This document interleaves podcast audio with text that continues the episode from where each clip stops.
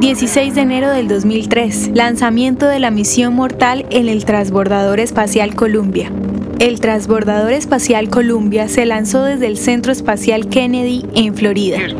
Entre la tripulación de siete miembros estaba Ilan Raymond, un piloto de la Fuerza Aérea de Israel y el primer astronauta del país.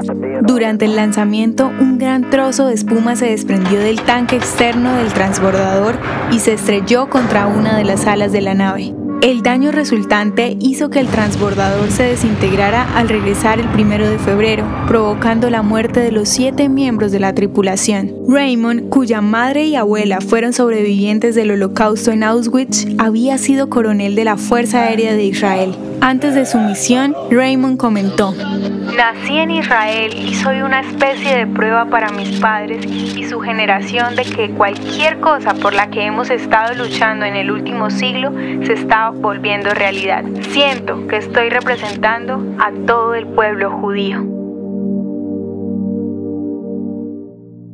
¿Te gustaría recibir estos audios en tu WhatsApp? Compartimos nuevos episodios todos los días. Suscríbete sin costo alguno ingresando a www.hoyenlahistoriadeisrael.com. Hacerlo es muy fácil.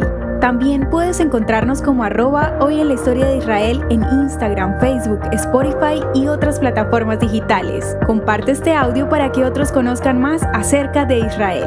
Este proyecto es realizado por Philos Project. El contenido original de hoy en la historia de Israel fue provisto por el Centro para la Educación sobre Israel.